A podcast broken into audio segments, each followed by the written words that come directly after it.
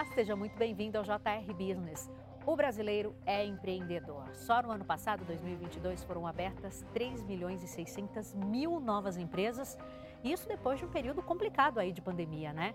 JR Business tem o prazer hoje de conversar com o Ivan Lemos Tonetti, que é coordenador de mercados e transformação digital do Sebrae. Ivan, muito obrigada pela tua participação aqui com a gente.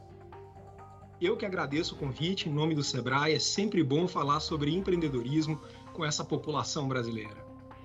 E antes da nossa conversa, vale a pena lembrar que todas as terças-feiras, a partir das sete e meia da noite, você acompanha um novo episódio do JR Business pelas plataformas digitais da Record TV. Ivan, quero começar perguntando para você se eu abrir o nosso programa falando uma verdade. O brasileiro é empreendedor? O brasileiro é muito empreendedor, não é pouco não, viu? A gente encontra oportunidade em tudo. Para vocês terem ideia, o Brasil sempre está entre uma das do, dos países, né, entre um dos países é, mais empreendedor do mundo, sempre no top 10 ali. Nós estamos falando de uma pesquisa que reúne países do mundo inteiro para justamente entender o comportamento empreendedor. E com isso, a gente chega que a população entre 18 e 64 anos no Brasil realmente, por pesquisa, é empreendedora. Mas olha só, a gente fala de pesquisa, e só reflete algo que a gente vê no dia a dia, né? Todo mundo aqui conhece um amigo, um irmão, um, um primo, enfim.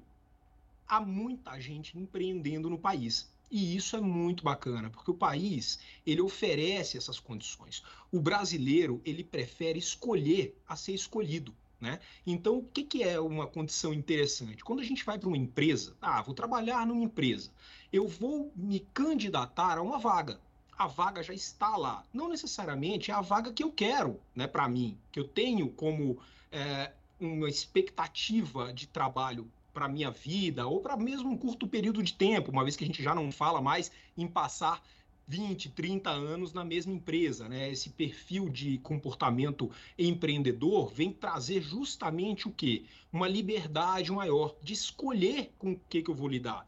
Então eu acabo transformando meus hobbies em trabalho. Eu gosto de cozinhar, por exemplo, e aí eu passo a abrir um restaurante, um buffet.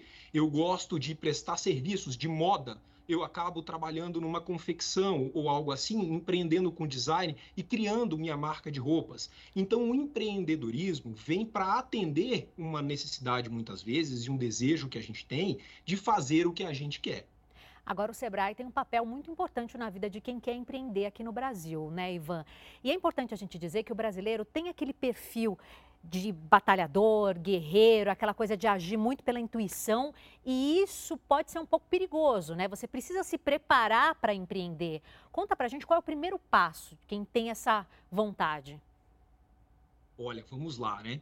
Quando a gente fala de empreender, a gente está falando de ter um negócio que precisa olhar para três pontos principais. O primeiro é a operação. Eu tenho que entender como exatamente aquilo vai rodar. Né? Pegando o exemplo do próprio restaurante, a gente tem que olhar para as rotinas, né?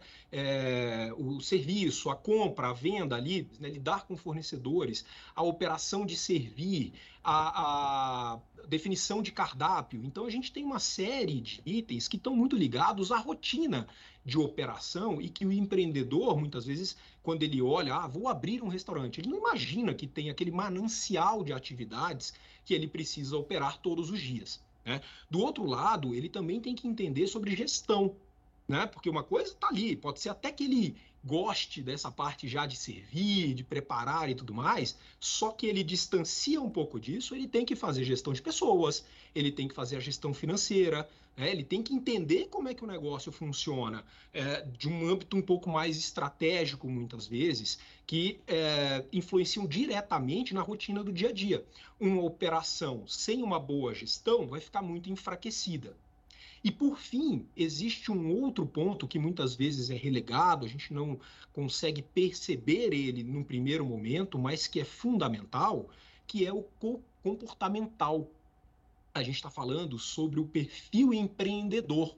É como a pessoa se posiciona com relação a isso. Ela tem que ter uma dinâmica ali de empreendedorismo, de querer fazer isso, de ter é, capacidade, competência de buscar a informação o tempo todo, porque você imagina as atualizações que a gente vem tendo no comércio, no serviço, na indústria, no varejo, em qualquer lugar elas são é, o que era antigamente, né? Demorava 10, 20, 50 anos para mudar, agora muda em um, dois, três anos no máximo. Você já vê tecnologias novas vindo, você já vê modelos de gestão vindo, né? É, então a gente precisa estar sempre atento a essas mudanças e buscar com o seu perfil também de relacionamento, de negociação, de liderança efetiva daquele negócio, fazer acontecer. Então, são três pontos fundamentais que a gente diz que o empreendedor completo ele precisa ter, e muitas vezes ele até busca num sócio algo que ele não tenha. Né? Então, não necessariamente ele vai ter por completo operação, gestão e o perfil comportamental nele mas aí ele, é bom ele sempre buscar isso para complementar, para que a empresa em si possa ter todas as skills que a gente chama, né? Para ter todas essas habilidades numa mesma pessoa ou numa equipe. Então não é porque eu sou uma grande chefe de cozinha, não é o caso, que eu posso sair sem me preparar e abrir um restaurante, né, Ivan? E quais são os serviços que o Sebrae oferece para essas pessoas que querem investir no empreendedorismo? Muito legal, porque o Sebrae pega na mão desde antes da abertura da empresa, ou seja, da identificação desse perfil empreendedor, entendendo o que precisa. A gente tem um dos nossos carros-chefe aqui em produtos oferecidos para o empreendedor que chama Empretec, onde ele se reconhece, é uma imersão que a pessoa sai mudada, ela é, realmente entende o que é o empreendedorismo e muita gente fala que sai de lá com a vida alterada, é, independente, porque muita gente que já empreende também faz, tá? Então a pessoa pode estar no estágio ainda de desejo por abrir um negócio e se autoconhecer nesse sentido, ou já operando e melhorar essas habilidades que ela tem como perfil empreendedor. Então, desde é, este tipo de produto que lida com o perfil que a gente comentou, mas a gente tem consultorias, cursos, palestras, a gente tem um fundo de aval que facilita o acesso ao crédito. Então, são inúmeras oportunidades que o empreendedor tem, que vai da identificação do perfil, passando pelo auxílio na formalização, né, quando ele precisa de algum apoio, até as melhorias e acesso a tecnologias, porque muitas vezes ele precisa entrar na internet e ele não sabe onde, não sabe com quem, não sabe como, e o Sebrae também auxilia isso com profissionais capacitados, prestadores de serviço, que a gente faz essa aproximação, a rodadas de negócio para fazer com que eles possam vender mais, a aproximação com o governo. Gente, se eu for falar de tudo que o Sebrae oferece, a gente vai usar esse tempo todo só nesse ponto. Mas no decorrer aqui, a gente pode trazer mais informações sobre isso. E são muitos anos de experiência, de história, né, Ivan? O Sebrae existe desde 1972.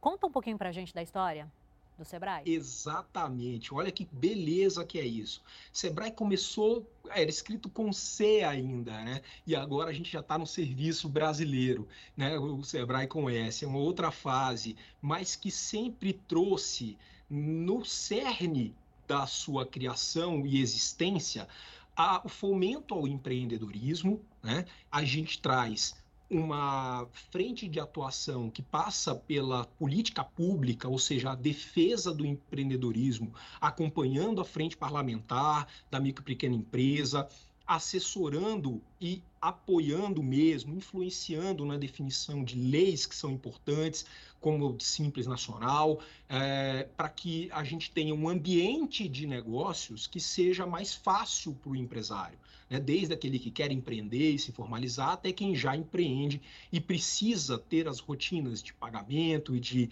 é, fechamento de empresa, quando é o caso, que a gente nunca deseja que aconteça, mas que todo esse ambiente de negócios seja facilitado, inclusive o governamental de compras públicas, por exemplo. Do outro lado, a gente presta o serviço como uma empresa de consultoria, né, que é oferecer todos esses serviços, seja de educação para que o empreendedor consiga se preparar melhor, seja com profissionais que efetivamente prestam consultoria e conseguem fazer intervenções mais formais ali na empresa para assessorá-las, ou até chegando num patamar aí que a gente falou de aproximações comerciais, um pouco de internacionalização de empresas, mas sempre atuando, portanto, nessas duas vertentes, atuando no ambiente de negócio e atuando na melhoria das empresas e do empreendedor para que eles consigam ter mais sustentabilidade nos negócios desejados. Ivan, eu abri o programa de hoje contando para quem está em casa que só no ano passado foram abertas 3 milhões e 600 mil empresas aqui no país. Só que 78% delas são MEIs. A gente pode tirar desse dado aí um, um, um, recorte da situação do emprego no país? Mostra um pouco a dificuldade que está a gente encontrar uma vaga formal? Eu queria que você analisasse esse dado para a gente um pouco. Olha, um ponto importante é que a gente teve um período mais complicado que veio de uma pandemia, né, onde alguns postos naquele momento realmente foram fechados, a gente teve mais dificuldade, mas isso não é o ponto principal, por incrível que pareça, para muita gente que talvez pense que pode ser. A gente tem um olhar aqui de repensar o, o ser, né? Eu passei por um momento ali na pandemia, eu enquanto cidadão, todos nós passamos, né? de, de repensar o que, que nós queremos da vida, o que, que nós vamos fazer, se eu quero trabalhar na empresa que eu atuo hoje, ou o que, que realmente me faz feliz. Né? A gente teve condições de trabalho alteradas, eram rotinas essencialmente presenciais e mudaram para o virtual 100%, depois entra no híbrido. Então a gente tem condições que estão mudando, o mercado de trabalho como um todo vem mudando, né? E de forma acelerada. E aí a gente chega num ponto de que essas pessoas, portanto, elas se colocam, olha, realmente talvez eu, eu queira fazer o que eu gosto, né? E mais de 40% das empresas abertas dos MEIs, por exemplo, eles dizem que abriram um MEI porque queriam fazer algo mesmo por gosto. Eu quero seguir o meu caminho. Né? É o maior, o maior percentual tem estar relacionado a isso. Então a gente olha para isso porque ele quer ser independente. Né? Ele falou isso, mais de 40% eu quero abrir um MEI, por quê? Qual é o principal motivo? Eu quero ser independente. Então, a independência é um valor que essas pessoas talvez tenham percebido mais durante a pandemia e trazem para este momento de agora, né?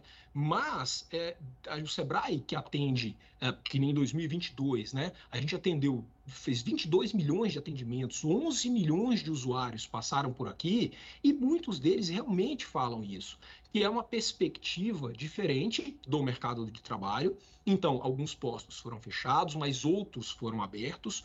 Mas essas pessoas vão buscar satisfação de vida, qualidade, é, pegar o hobby e até hobbies que podem ter sido desenvolvidos durante o próprio momento da pandemia e transformar aquilo numa oportunidade de negócio, de empreender para ter essa dita é, independência desejada aqui por eles, como responderam na pesquisa. E quais são as vantagens de ser MEI em relação a ser informal? Eu acho que me parece, é, pode parecer uma pergunta óbvia, mas eu acho importante a gente explicar para quem está em casa. Perfeito, é isso é importantíssimo, né? Muitas vezes é o que a gente diz, parece óbvio, mas o óbvio precisa ser dito porque neste caso especificamente tem uma parte que ela é muito até divulgada por aí, que é o pacote previdenciário. Então, quando a gente fala de ser MEI, nós estamos falando sim de ter auxílio a auxílio maternidade, de ter auxílio reclusão, de ter é, uma aposentadoria, seja por tempo ou por invalidez. Então, existe um pacote ali de suporte que é importante para quem não tem um colchão, né? para quem não está é, empregado com CLT, com FGTS, por exemplo, é importante ter essa assistência também. Mas existe um outro lado de benefícios do MEI que talvez não seja tão divulgado assim e que é de suma importância. Então, primeiro, o MEI, ao se formalizar, ele ganha um CNPJ, correto? A partir desse CNPJ, ele pode ter relações comerciais com o governo, com grandes empresas, então, ele pode acessar um outro mundo de negócios que ele não acessava enquanto informal ou até é, enquanto pessoa física ali, né, uh, uh, atuando num primeiro momento, ele se formaliza e vem para o cenário de competição de uma empresa. Né, ele consegue ter o meio de pagamento, ter uma maquininha, ele pode vender utilizando uh, uma maquininha ou um link de pagamento de uma forma que chegue a mais clientes, que permita ampliar, portanto, o leque que ele oferece de pagamento, que, passa, que era é, essencialmente PIX ou transferência bancária, e ele, portanto, tem uma condição que iguala ele às outras empresas também. Além disso, ele pode acessar crédito e acessar esse crédito de uma forma de condições diferenciadas para o MEI. Né? Então, assim, ele, portanto, tem um pacote de mercado e serviços financeiros que faz com que ele ganhe competitividade. Além disso, pensa você para sua casa contratando um profissional e você vai buscar um profissional que seja para fazer um serviço de reparo, que seja para fazer uma reforma, é muito mais confiável, na maioria das vezes, você buscar uma empresa, né? um CNPJ que está ali, que tem né, um histórico de atendimento, do que buscar uma, um informal. Então, você já consegue lidar o empresário MEI, neste caso, divulgando melhor a empresa dele. Aí não nasce, não, a necessidade não é só divulgar o CNPJ, mas sim também construir uma comunicação que valorize esse diferencial que ele tem. Ivan, por que 29% dos MEIs são fechados nos cinco primeiros anos? Quais são os principais erros cometidos por quem começa aí como empreendedor? Nós falamos um pouco sobre hobby, né? Que as pessoas acabam transformando o hobby no negócio. E elas já vão direto porque a gente chama de é, ação, mas deveria haver o planejamento. Então, o planejamento é um ponto importante que acaba fazendo a falta dele, né? Fazendo com que essas empresas, é, esses MEIs, acabem fechando. Então, quando a gente fala de planejamento aliado à gestão que a gente falou um pouco, é, são as principais causas do fechamento do MEI. Ele tem que se preparar para fazer realmente esse planejamento e se preparar para fazer a gestão do negócio. E entre essas novas microempresas, é, tem algum setor que se destaca? Você está percebendo, vocês percebem aí um setor específico que tem se destacado bastante nos últimos anos? Mais pessoas interessadas, querendo investir? A gente tem até uma equalização ali entre serviço, comércio, mas há um ponto que puxa um pouquinho mais. Entre as 20 principais atividades com crescimento entre 2017 e 2022, 12 delas tem a ver com serviço. Então, serviço acaba tendo um pouquinho mais de destaque. Queria saber um pouquinho agora sobre o perfil, um pouco mais né, sobre o perfil dos empreendedores. É, conta para mim como é que tem sido a participação das mulheres como novas empreendedoras e se elas se diferenciam de alguma forma dos homens nesse quesito. De repente, tem um perfil diferente de gestão de empresa. Até hoje, na verdade, você tem mais empresas administradas por homens mas nas juntas comerciais nos últimos anos, esse número já se iguala. Então, daqui para frente, a gente tende a ter mais empreendedoras é, do que empreendedores homens, né? E o Sebrae, até atento a isso, passa a ter é, projetos específicos é, que valorizem um pouco mais. Mas o que, que a gente tem de ótica da é, empreendedora, né? É que ela é uma mulher muito skill, né? Ela faz muitas coisas. Então, essa mulher, ela já administra a casa na maioria das vezes, ou administra uma outra profissão, os filhos e tudo mais. Então, ela consegue ter um ponto de gestão, que a gente falou um pouco é, antes, superior ao dos homens, pela capacidade que ela já tem ao longo dos anos ali, dos séculos, enfim, essa adoção dessa habilidade, é, ela é mais, é, é ela é mais perfeccionista, ela tem mais observação com a qualidade da entrega, ela é mais relacional, as redes de relacionamento que vem lá, né, de anos atrás construído, então ela consegue ter isso e, portanto, oferecer esse relacionamento para os clientes também. Então, o perfil de empreendedora é um perfil que realmente muito adequado à gestão de um negócio. O ministro do Trabalho, Luiz Marinho, recentemente falou que existe aí uma possibilidade de se alterar, né, mudar algumas regras do MEI. Isso preocupa vocês? O que vocês pensam sobre isso? um ponto importante é que o MEI ele vem desde a sua data de criação né, com uma importância muito grande para o país. Nós hoje temos 15 milhões de MEIs e muitos saíram da informalidade entrando no mercado de trabalho. Hoje é a maior política de inclusão produtiva, social que existe no mundo nesse sentido. Então é importante a gente entender a, a construção que o MEI teve na sociedade brasileira e que a gente precisa, obviamente, adequar ao que é o cenário atual. Né? Algo com tanto tempo, em qualquer coisa, a gente estava falando aqui, né, as mudanças que estão acontecendo mais rápido, então é preciso que a gente também olhe para isso. É, lá, quando foi criado, já olhava né, para o governo federal também, foi em consenso, né? então a gente trabalha juntos, unidos, para oferecer ao país o que é melhor.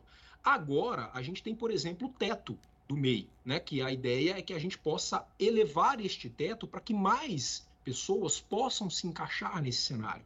A contratação de mais pessoas pelo MEI também pode trazer mais gente para o mercado formalizado, dar mais condições de assistência para essas pessoas também. Então, tem pontos que o Sebrae já se dedica e, obviamente, deve haver uma conversa entre todos os atores que são importantes para essa construção dessa política pública, para que a gente chegue num denominador comum do que vai ser essa próxima revisão, alteração que deve acontecer com o MEI. Tem um levantamento que mostra que os jovens empreendedores brasileiros têm investido bastante ou gostam de apostar bastante nos ramos de beleza e bem-estar. O Brasil é um país que gosta muito de beleza, né? A gente vê isso o tempo todo aqui, seja na moda, seja no cuidado estético, né? até com procedimentos estéticos e outras questões que o mercado consumidor vem demandando. O que a gente vê é que o mercado é o quarto maior consumidor de beleza no mundo, né, no âmbito geral de beleza, e isso obviamente puxa também para que as pessoas queiram empreender. Então a gente tem é, muita gente trabalhando e portanto, também consomem, né? Se ela trabalha com isso, tende a consumir muito mais, então puxa. E muita gente consumindo também passa, como a gente comentou do hobby, mais uma vez voltando, Muitas vezes a pessoa gosta ali de cabelo, gosta de maquiagem e transforma isso na própria profissão. Então, o mercado de beleza é algo que tende aí, nos próximos anos, ainda ter muita oportunidade. Ivan, muito tem se discutido sobre o chat GPT, que é, enfim, inteligência artificial, tá bem as conversas em torno desse tema estão bastante polêmicas. Como vocês enxergam a tecnologia como aliada do novo empreendedor? você falou tudo. A tecnologia tem que ser aliada do novo empreendedor, né? Então, o empreendedor ele tem que entender como usá-la a seu favor, porque ela não vai deixar de existir porque alguém não quer. Né? Ah, eu não quero usar uma rede social, eu não quero usar um chat GPT. Né? Isso não vai acontecer. Então, a gente tem que puxar isso para o nosso mundo e aproveitar. O ChatGPT, por exemplo, ele entrega uma rotina muito mais fácil para a gente poder tanto perguntar questões que a gente não sabe e ele acaba respondendo de uma forma muito mais fácil, porque traz a resposta de uma forma mais humanizada, mas também entrega conteúdos que a gente pode ter de diretrizes para utilizar. Né? Se eu preciso criar postagens para minha rede social, por exemplo, acaba facilitando o processo. Mas toda tecnologia, assim, a gente precisa entender como que ela pode ser utilizada. Quando as redes sociais chegaram a mesma coisa, como que ela pode ser utilizada? Eu vou buscar a informação, vou buscar profissionais que nos ajudem nisso e, obviamente, o Sebrae está aí tanto para a informação quanto para os profissionais e é, fica mais fácil até de é, o empreendedor encontrar o caminho, né? Porque o chat é uma coisa, mas a gente tem que falar de transformação digital num sentido mais amplo, que facilita todo o trabalho, né? desde a produtividade, utilizando ferramentas que permitam a melhorar a rotina, automatizar certas coisas, a indústria 4.0. A gente está falando de inteligência artificial como o chat GPT, mas a gente está falando de uma série de outras que podem assessorar o dia a dia, a rotina, desde o MEI até uma grande empresa de uma forma que muda completamente o patamar de competitividade deles. Ivan, empreendedorismo é sempre um tema que rende bastante, né? O brasileiro tem no seu DNA essa coisa para o trabalho, por, por crescer na vida. É muito legal. A gente teria aí muitas perguntas para te fazer, mas nosso tempo, infelizmente, está se acabando. Eu quero agradecer demais, mais uma vez, a tua presença aqui com a gente. Eu que agradeço o convite sintam-se sempre à vontade em nos chamar, porque, como eu disse, falar sobre esse tema, fazer com que essas pessoas entendam mais sobre empreendedorismo e como empreender de maneira segura, mais sustentável, é a nossa rotina por aqui. Então, agradeço demais. Obrigadão. JR Business, você já sabe, é o seu espaço para falar sobre negócios, sobre trajetórias de sucesso. Todas as terças-feiras, a partir das sete e meia da noite, você pode conferir um novo episódio nas plataformas digitais da Record TV. Aproveita para curtir, para compartilhar. Quero agradecer muito a tua companhia e até a próxima.